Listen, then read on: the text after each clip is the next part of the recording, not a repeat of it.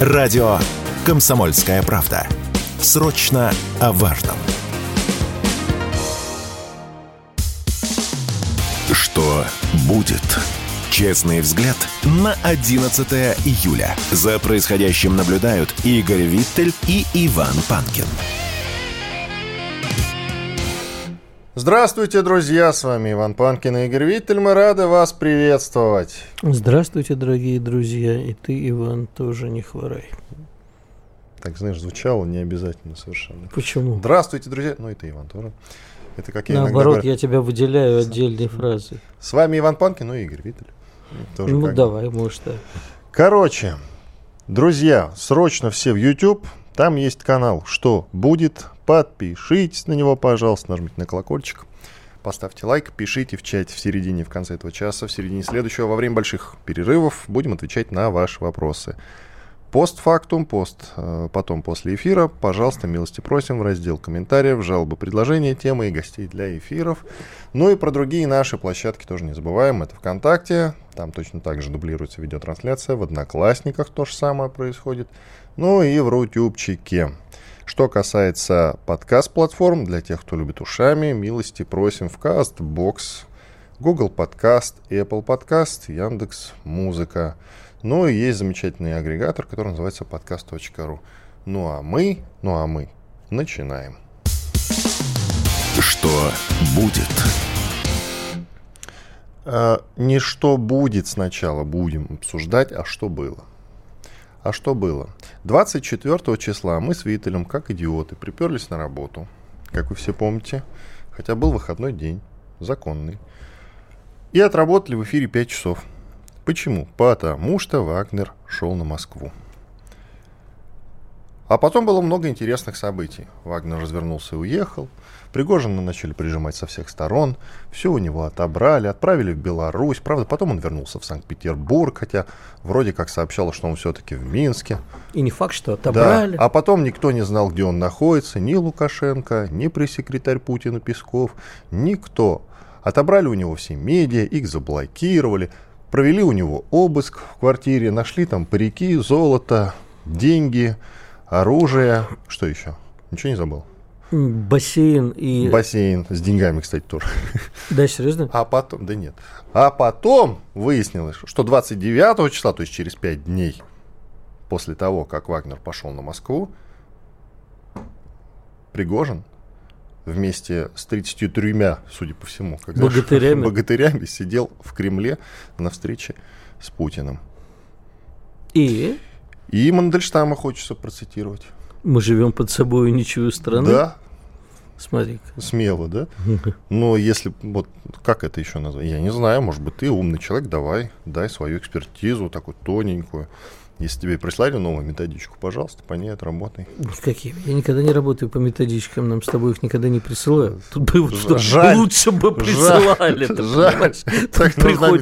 Тут приходится додумывать. А, ты знаешь, э, я тебе честно могу сказать, что единственный мой комментарий, который есть, это цитата из великого Станислава Ежелец. В действительности все выглядит иначе, чем на самом деле. Ничего другое тут сказать нельзя. Я не знаю, что происходит, если честно, но, в общем, а, понимаешь, в чем дело?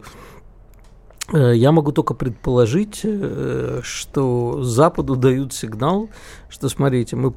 Что на самом деле мы сами разберемся. Мы сами разберемся, да, в общем-то, смотрите, Вагнер на месте, и вы там не шалите, а то мы вам то в Белоруссии подпустим. Никакого переворота внутри России не дождетесь. Да, вот это вот единственное, потому что иначе это бы не стоило выпускать в медийную. Это же не слив произошел, да?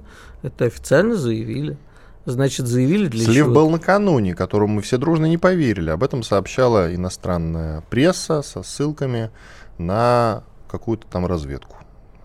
На какую? На я, это я пропустил. Но официально сообщили? Сообщили. Значит, делают для чего-то. А для чего это делают? Ну, скорее всего, попугать Запад. Других никаких комментариев у меня нету. Попуга? От слова попугай, наверное. Ну, видимо, да.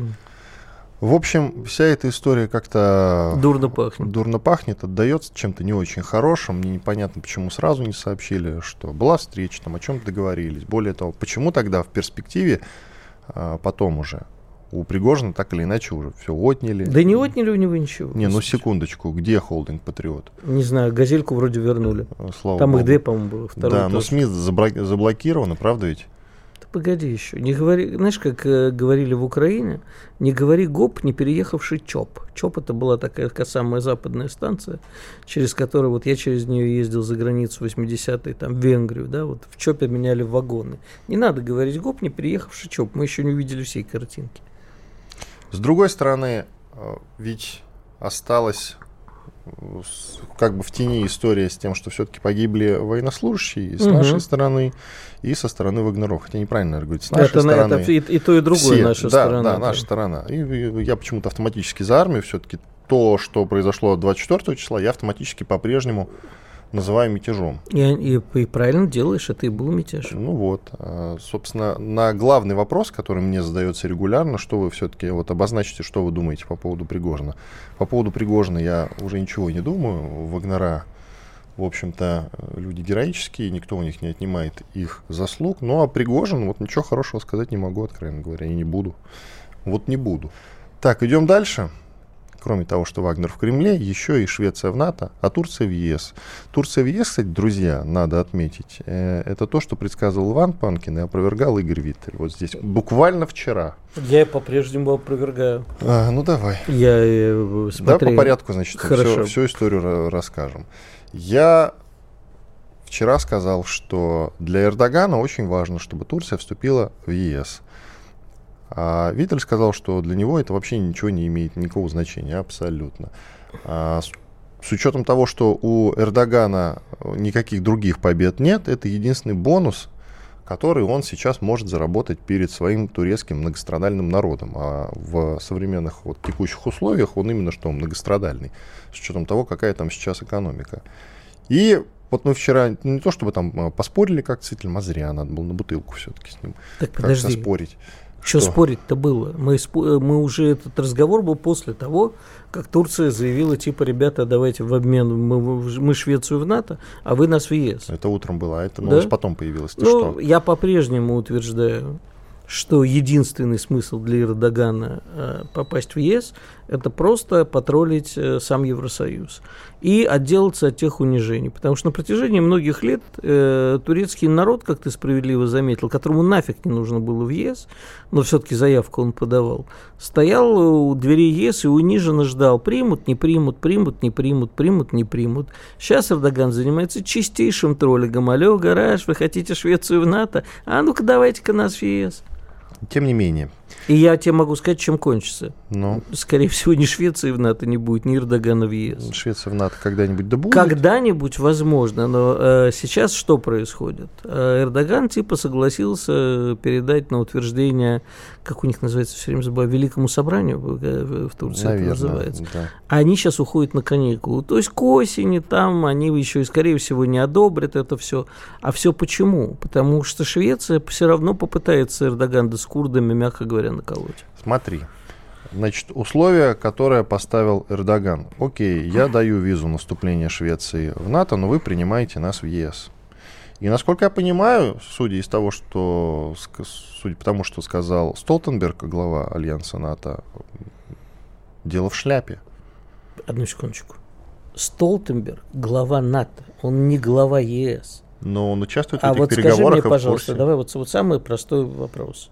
А зачем сейчас, ну кроме как из политических соображений, а ЕС, э, Турция в Евросоюзе, ты же прекрасно понимаешь, что экономика Турции Их нужно, сейчас... Турцию нужно отрывать от России, вот в чем фишка. Всего. Правильно, я тебе говорю, политические соображения. И их я понимаю, экономических не понимаю совсем. Если у них опять политические соображения превысят экономические, ну молодцы, тогда мы подорвем ЕС с помощью Турции. Экономические проблемы, которые действительно сейчас очень большие у Турции, они, в принципе, решаемы. Когда-нибудь они будут решены. Эрдоган не перестанет играть на всех досках. И да, они решаемые, но в Евросоюзе Турция будет обузой, которая и дальше... И так не, не такая обуза, как Прибалтика. Кстати, про Прибалтику.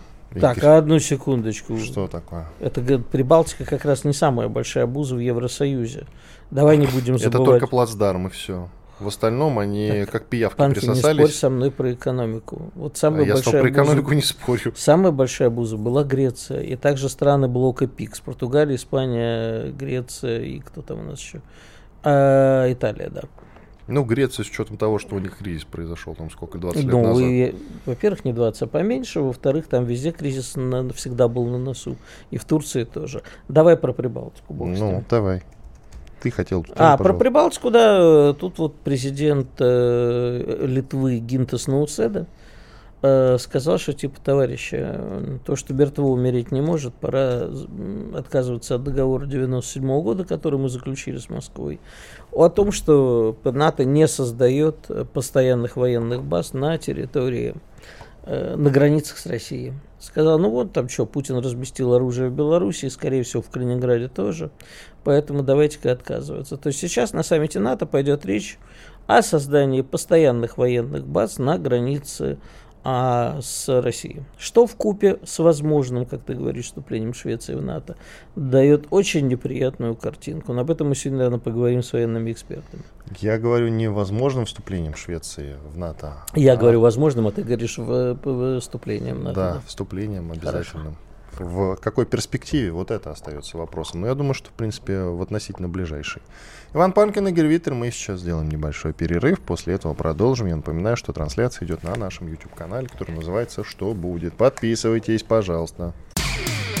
Александр Коц. Один из лучших военных корреспондентов не только в России, но и во всем мире. Он работал репортером во многих горячих точках. Чечня, Южная Осетия, Косово, Афганистан, Ливия, Сирия, Египет, Ирак, Украина. Каждый четверг в 7 часов вечера по московскому времени слушай на радио «Комсомольская правда» программу «КОЦ. Аналитика с именем». Что будет? Честный взгляд на 11 июля. За происходящим наблюдают Игорь Виттель и Иван Панкин. Иван Панкин, Игорь Виттель. Мы продолжаем наш эфир. Я напоминаю, что прямая видеотрансляция идет на YouTube, на нашем канале, который так и называется «Что будет?». И очень просим от э, моих коллег такая просьба, чтобы вы не забывали и про подкаст-платформы. Слушайте подкасты, скачивайте. Пожалуйста, находите радио «Комсомольская правда», шоу «Что будет» или любые другие наши проекты, в том числе диалоги. И, пожалуйста, подписывайтесь на них. Это для нас очень важно, потому что, возможно, когда-нибудь картинка потеряет весь смысл, и мы будем все только и делать, что слушать. Правда ведь? Наверное. А что это такое? Что, чем тебе картинка не нравится? Я люблю подкаст. А зачем глаза портить? Да дело не в этом. Я вот в машине слушаю подкаст. США и Германия заблокируют членство Украины в НАТО. Бога. Ты знаешь, вот читаешь новости последних во всех смыслах дней и ржешь как конь, конечно. Да, Прибалтика всячески за, Польша за, а вот э, США с Германией говорят, а вы не погодите, не торопитесь. Не для, не для тебя та роза расцвела. Поэтому... Не для вас моя борода росла. Это уже, я даже боюсь сказать, э, к, к чьей интерпретации. А, давай посмотрим. Сегодня же у нас начинается вся веселуха. Сегодня. Там уже, кстати, веселуха началась. Потому что если посмотреть на предварительные ласки, то есть на визит Байдена в Лондон, сейчас он в Вильнюс прилетел, то ведет он себя как-то странно опять. То он, значит, скачет на, если ты видел видео, прилетев в Лондон, подскакивает на трапе как-то очень странно. Потом э, нарушает все протоколы, гуляя э, по Винзорскому замку с королем, похлопывает его по плечу, то обгоняет, то отстает. Они там... Это, знаешь, уже назвали, английская пресса это назвала прогулками в гериатрической больнице. Э, что, такие два пожилых джентльмена очень так в саду прогуливаются. Что касается Вильнюса, то там он тоже уже отличился, потерялся в аэропорту. Хотя, в общем, как можно потеряться в Вильнюсе, я не знаю, там город-то весь размером с нашу студию. Не, хороший, кстати, город. Как и Таллин.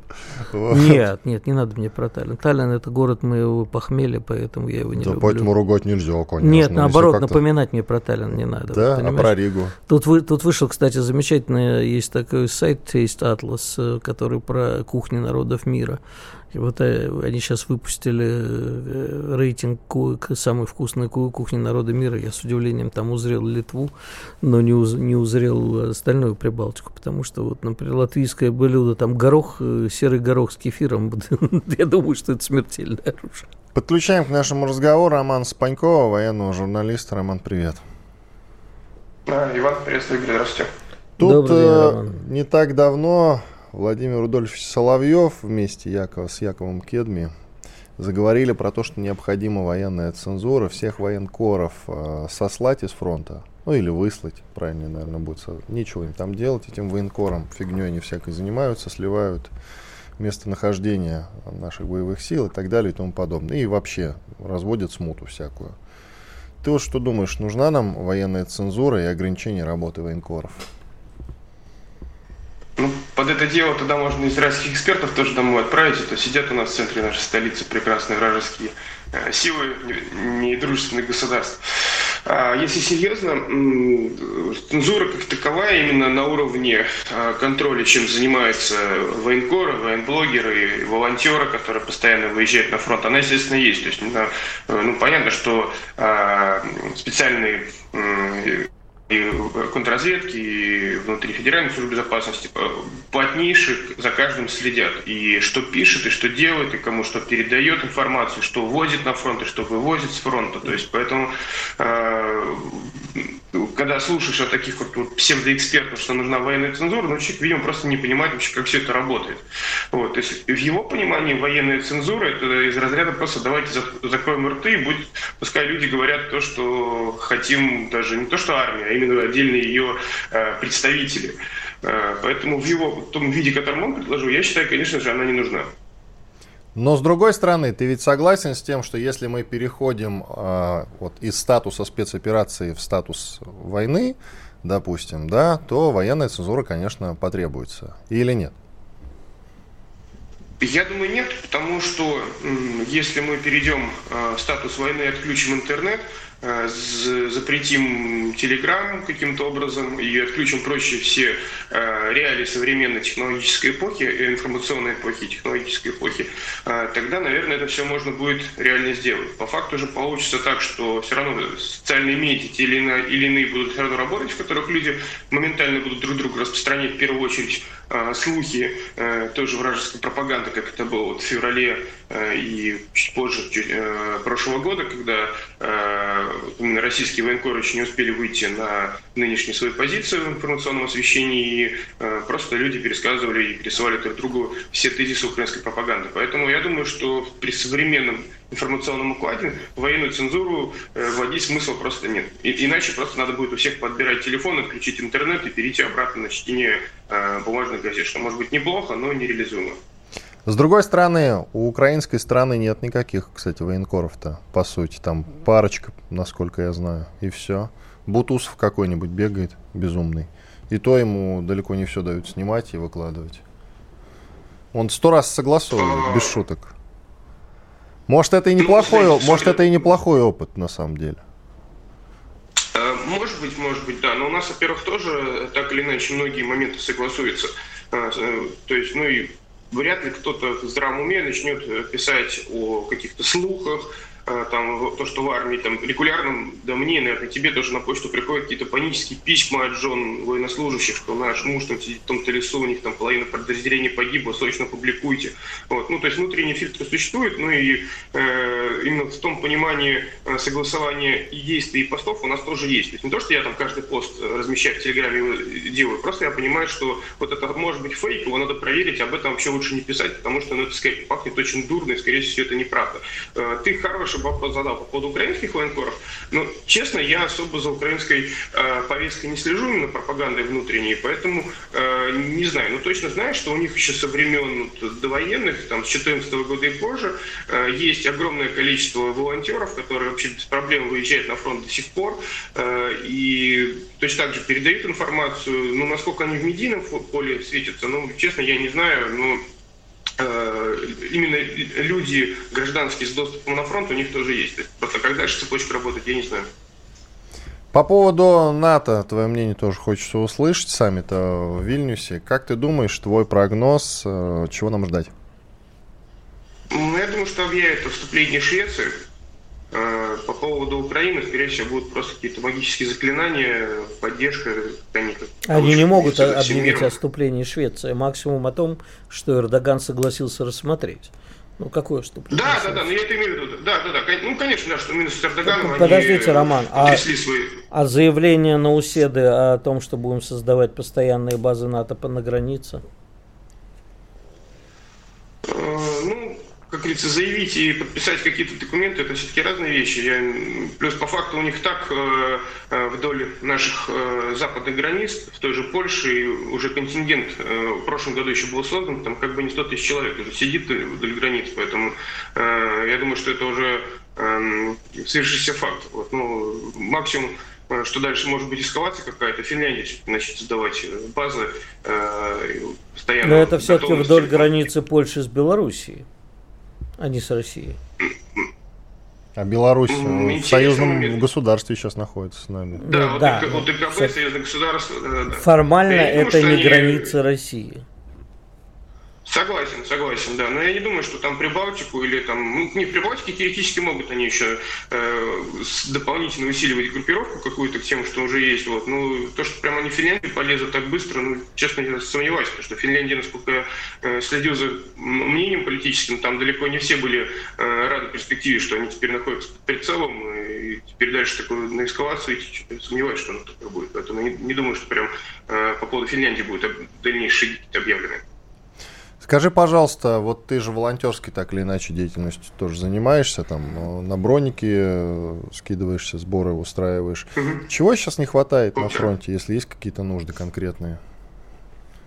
А, ну, прям такой катастрофы в прошлом году ее сейчас нету.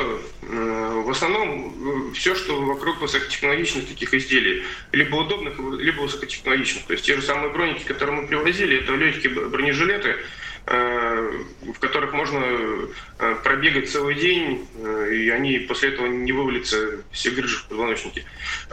Также, ну, в основном мы возим броники, скорее исключение было, то есть просто наши там курируемые подразделения попросили 5 штук привезти парням.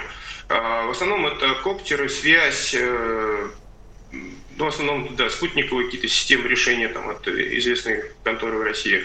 Э, то есть они есть, но крайне мало. Ну и плюс, э, так как это решение гражданские, они, конечно, ну, практически одноразовые. То есть коптер в среднем на войне живет, ну, если две недели он отлетает, это уже хороший результат считается. Обычно он и около недели может при активной эксплуатации здесь прослужить. Спасибо большое. Роман Спаньков, военный журналист, был с нами на связи. Про военную цензуру еще. А Давай что про военную пару цензуру? слов. Ну тут, слушай, ну ничего удивительного, что это именно Яков Иосифович предложил, потому что... Кедми. Да. А Яков Иосифович, э, видимо, пытается имплементировать израильский опыт э, на российскую почву. В Израиле жесточайшая военная цензура. Во время всяких спецопераций еще более жестокая. Поэтому он пытается предложить израильский опыт на российской почве. Ничего в этом... Э, Мы, наша задача рассмотреть, этот опыт, вот это нам нужно или нет? Я думаю, я склоняюсь, скорее всего, что нужно. Уходим на перерыв. Иван Панкин и Игорь Виттель. Если экономика, то на радио «Комсомольская правда». И, конечно, с Никитой Кричевским. Если вы думаете, что если курс будет 30 и товары подешевеют, вы глубочайше заблуждаетесь. Если вы люди-бурундуки и предпочитаете запасать, накапливать, скажем, сбережения, а не тратить и не вкладывать, то бизнес точно такой же. 80 курс, 60 или 40 цена не изменится. Ну, таков закон корысти, о котором еще говорил Адам Смит. Каждую среду в 7 часов вечера по московскому времени слушайте на радио «Комсомольская правда» программу «Экономика» с Никитой Кричевским. Что будет? Честный взгляд на 11 июля. За происходящим наблюдают Игорь Виттель и Иван Панкин. Иван Панкин и Игорь Виттель. К нам присоединяется Алексей Подберезкин, директор Центра военно-политических исследований, профессор МГИМО. Алексей Иванович, здрасте. Доброе утро. Так, ну, саммит НАТО в Вильнюсе. Чего ждем от него, скажите, пожалуйста? Что-то там ну, глобальное, что... глобальное произойдет, как считаете, или проходным окажется? Я, честно сказать, думаю, что ожидания завышены.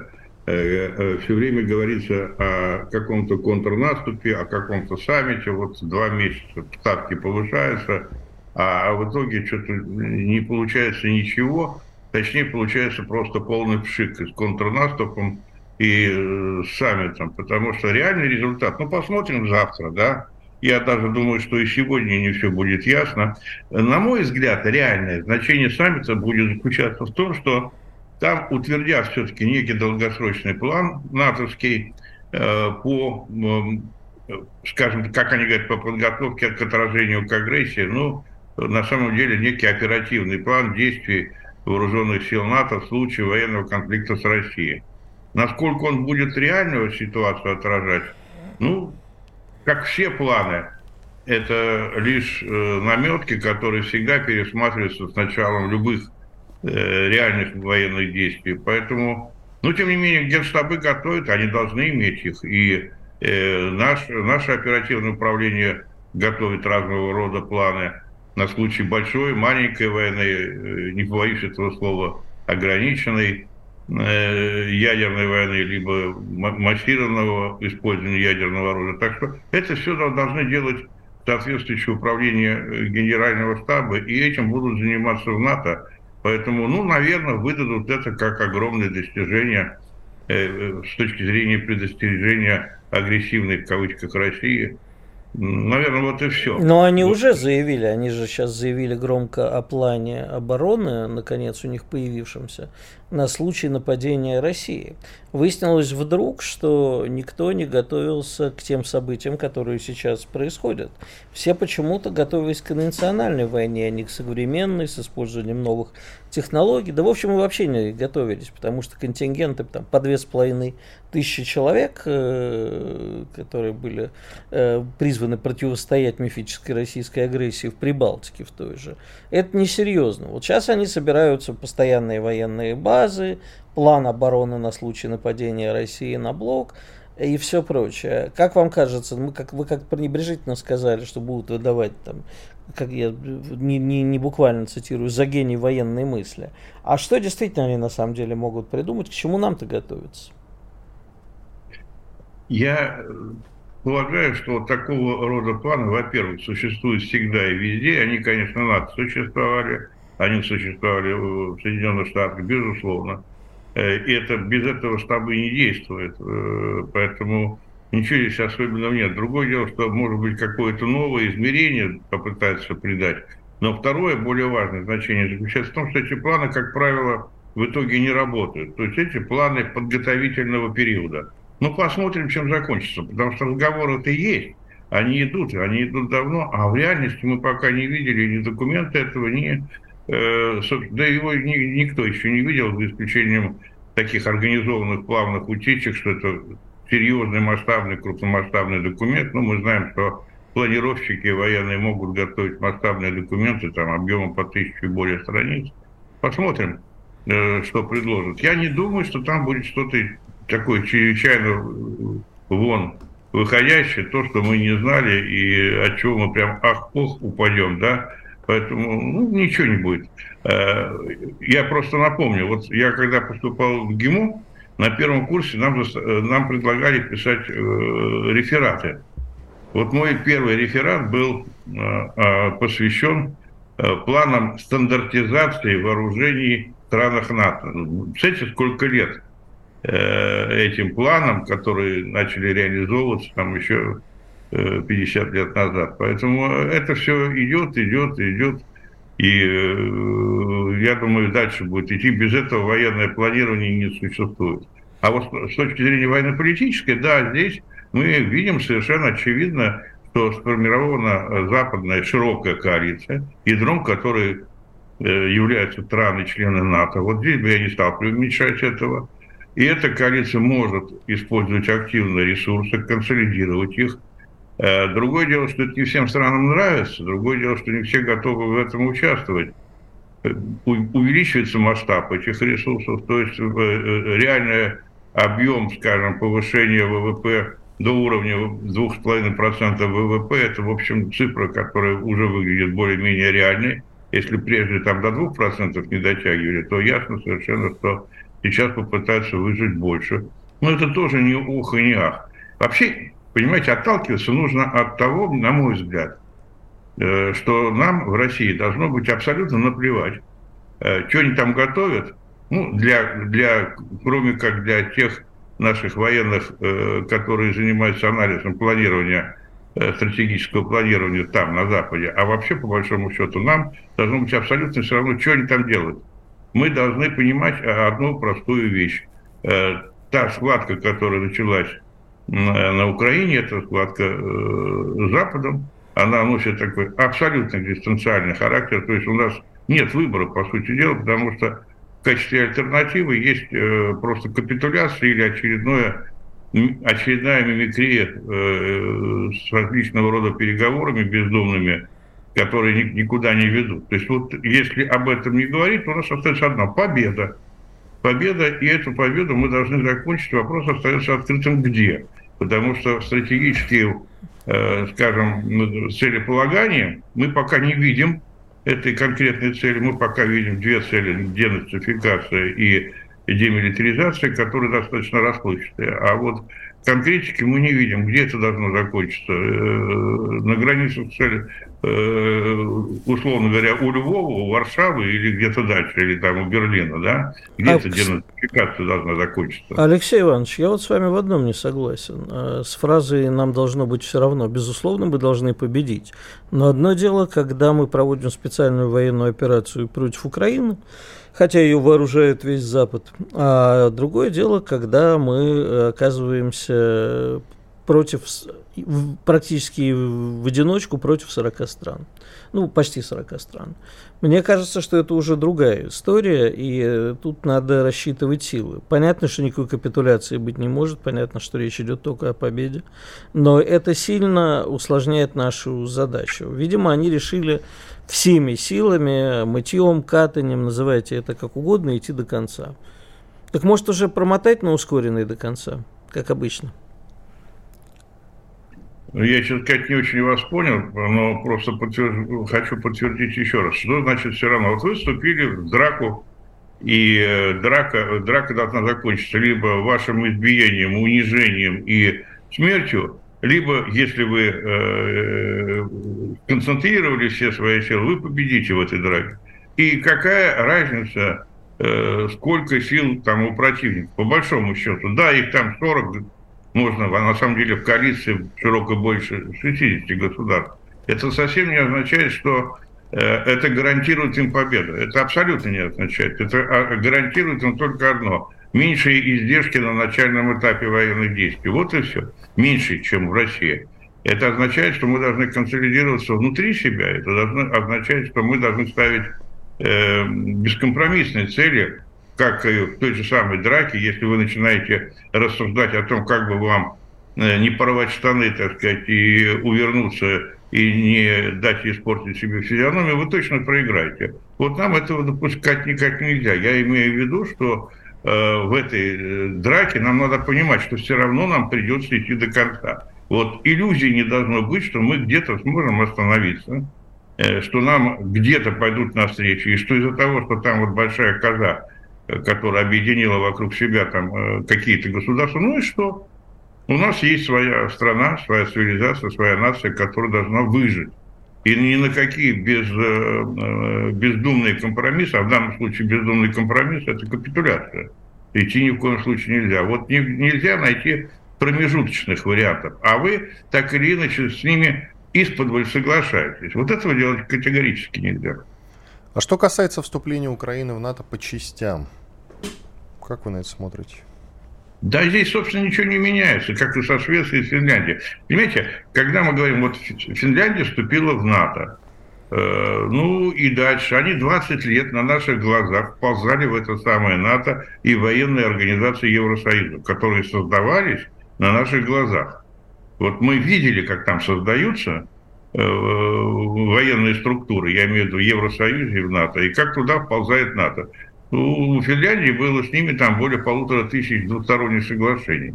И что это изменило? Я помню, встречался э, с руководителем э, комитета э, разведки Евросоюза, еще раз подчеркиваю, экономической организации. Ну, лет пять назад, кстати, наш выпускник, он был фин, адмирал финский. Он выпускник нашего Академии Генштаба был, кстати сказать. Поэтому уже тогда все было ясно. Мы это не заявляли публично, охраняя традиционно дружеские отношения с Финляндией. Но э, для нас это не явилось такой слишком большой новостью. А в отношении Швеции, которая всегда э, проводила русофобскую политику, откровенно антироссийскую, она воевала с нами, по сути дела, на стороне гитлеровской Германии, потому что треть всех вооружений военной техники. Э, Алексей был... Иванович, уходим на перерыв. Алексей Иванович, уходим на перерыв. Алексей Подберезкин, политолог с нами. Все программы радио Комсомольская правда вы можете найти на Яндекс Музыке. Ищите раздел вашей любимой передачи и подписывайтесь, чтобы не пропустить новый выпуск. Радио КП на Яндекс Музыке. Это удобно, просто и всегда интересно. Что будет? Честный взгляд на 11 июля. За происходящим наблюдают Игорь Виттель и Иван Панкин. Иван Панкин, Игорь Виттель и Алексей Подберезкин, директор Центра военно-политических исследований, профессор МГИМО, вместе с нами. Алексей Иванович, вы неоднократно в нашем эфире делали прогнозы по поводу того, что силы ВСУ истощаются, и совсем скоро им наступит кирдык. Но пока что стоят, даже контрнаступ продолжают. Что скажете сейчас, вот на текущий момент, э, какова ваша оценка их боеспособности? Да я не отказываюсь от своих прогнозов. Вопрос заключается в том, насколько интенсивно э, ВСУ будут использовать свои резервы. Э, значит, мой прогноз, я могу просто напомнить, был заключался в том, что в июне, начале июля эти резервы закончатся, но интенсивность их несколько спала. Украинская сторона сменила тактику, э, то есть потеряв сначала э, своего контрнаступа в июне, э, в начале первой две, две недели огромное количество военной техники, они стали ее беречь и стали действовать та тактика стала заключаться в наплывах и действиях диверсионных групп, когда идет пехота, легко или тяжело вооруженные пытаются захватить что-то, а за ней уже ползут небольшие э, бронетанковые как бы вкрапления, да. Вот эта тактика изменилась, э, и, конечно, потери э, снизились. Потери снизились, потому что в начале июня они там исчислялись, по моим оценкам, это было больше тысячи человек в день и десятки единиц бронетехники. Сейчас это крупные потери при всем при том но несколько меньше, чем это было в начале июня. И, конечно, они берегут свою бронетехнику, оставшуюся либо для последнего броска, и тогда мы посмотрим. Поэтому мой прогноз, собственно, он подтверждается. Будет зависеть от того, насколько они захотят рискнуть своими оставшимися резервами и когда они их бросят в наступление. Если это произойдет сейчас, я был уверен, что они все свое э, резервное могущество истратят до э, саммита ну, вот они что-то там приберегли и идут сейчас на саммит достаточно с унылой физиономией, потому что резервов э, осталось мало, они есть, но осталось мало. Техники осталось немного, никто ничего не дает, потому что его просто нет. Э, все снаряды зачищены, и не только в странах НАТО, но и в ближних союзниках стали подчищать уже склады воинских подразделений, чего, конечно, не очень не нравится, потому что там не может быть много Э, э, боеприпасов. Вот это все уже идет по э, там, по амбарам поскрести, по сусекам помести. Уже вот сейчас докатились до этих боеприпасов кассетных, так сказать, что вызывает там разлад определенный уже в самих странах НАТО. Ну, они, конечно, будут использованы, как и другие виды вооружения.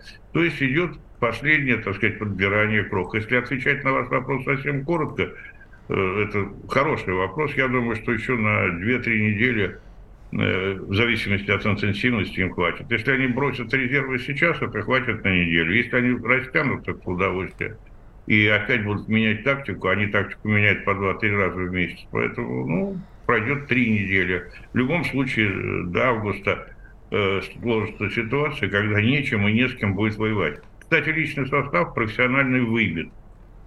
То, что осталось в активном резерве, это крохи, которые можно использовать, ну, уже там не на двух-трех направлениях, а максимум на одном. Поэтому я думаю, что э, вот вся ситуация так или иначе будет э, разрешиться в июле. Но уже сейчас, да и в общем это уже тема такая общепризнанная. Ресурсы истощены и воевать нечем и не с кем. Они думают, как отгрести от этой ситуации, чтобы залезать раны и вернуть себе способность к активным боевым действиям. Так происходит всегда после напряженных боев. Еще раз подчеркиваю, идут самые напряженные бои, которые э, у противника выбивают технику. Вот даже сейчас удары, которые были нанесены вчера по Николаеву, это были выбиты наиболее приоритетные э, системы высокоточного оружия, тот же самый э, те же самые крылатые ракеты большой дальности. Вот это идет э, результат наших действий, в основном высокоточным оружием, уничтожения складов, боеприпасов, скопления групп различного рода по, всем, по всей линии фронта. Ну и нужна ваша оценка той новости, которую мы узнали вчера по поводу встречи Путина с Вагнерами и Пригожным в Кремле 29 еще числа. Ну, если помните, опять же, в ваших эфирах э, никогда не пытался легнуть э, ЧВК «Вагнер» э, и говорил о том, что очевидная совершенно ситуация, которая была 24-го, ее можно расценить как ну, стечение разного рода неприятных обстоятельств. Да?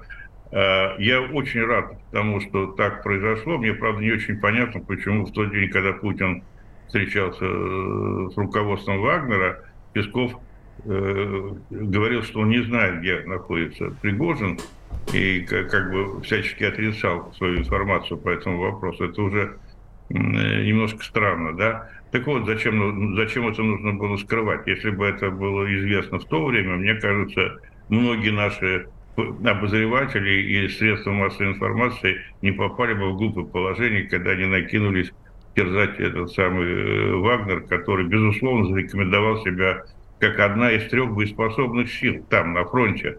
На самом деле, военная разведка, корпуса э, Луганские и э, Донецкие, а также Вагнер, это три наиболее боеспособные силы в наших вооруженных силах. Я не хочу обидеть ни в коем случае другие наши воинские подразделения, но эти просто доказали свою совершенно уникальную э, способность к, э, к ведению современного боя. Просто вот если говорить о том, какая армия лучше, эти не просто лучшие, эти лучшие из лучших. Да? И этого-то и боятся сейчас НАТО.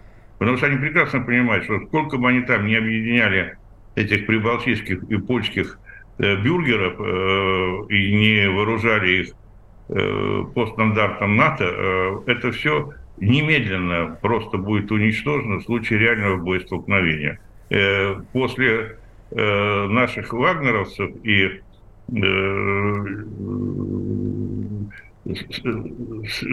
сил специальных военных операций, ну, против, против них, собственно, нет никаких конкурентов и даже быть не может. Вот это выходит как бы за пределы э, понимания эффективности военных действий. То есть, на мой взгляд, это уникальное совершенно явление. Ну, и, кстати сказать, надо дать должное, не стоит недооценивать украинскую сторону. Вот я все жду, когда украинская сторона, те, вернее, кто были э, заставлены воевать против России, э, там пройдет процесс э, осознания ошибки, потому что там общество тоже не едино, далеко не едино. Там вооруженных силах тоже нет такого единства. Вот если там начнется раскол, тогда получится, что по эту сторону от НАТО будет самая мощная в мире военная сила, которая способна свои границы точно защищать. И с другой стороны, если мы наоборот, упаси Господи, поддадимся и потерпим поражение, то это мгновенно перенесется на все остальные театры военных действий. Сразу поставится под сомнение ситуация в Молдавии, э, в Белоруссии, э, в Закавказье, да и в Средней Азии, я уже не говорю о, о более далеких регионах, даже в Центральной Азии, то произойдут негативные перемены. Поэтому мы на самом деле выступаем сейчас, и все на нас, все это понимают, на нас смотрят во, во, всем мире. Мы выступаем как борцы против того порядка, который пытаются установить Соединенные Штаты. И э, мы защищаем не только свои национальные интересы и ценности своей цивилизации, на самом деле мы защищаем интересы и ценности других народов. А это тоже, кстати сказать, хорошо понимается, и во многом именно поэтому растет поддержка-то наша за рубежом. Хорошо, но вот, допустим, если взять меня, Виттель сам за себя скажет, я лично на Вагнер не наезжал, и наезжал конкретно на Пригожина. Вот его мне непонятно, по какому принципу реабилитируют сейчас. Сначала нам сказали о том, что, ну, без имен, правда, да? Но вот вы как понимаете этот момент? Без имен сказали, что имело место предательство. Причем там задействована была другая страна. Вероятно, имелось в виду Украина. А потом вроде как все это не совсем так. И ничего не понял, если честно. Нет, ну, понимаете, во-первых, э, не было названо каких-то фамилий, вы правильно заметили, и когда говорится о том, что это сработало на интересы Запада, так оно и было. Объективно в этом был заинтересован Запад.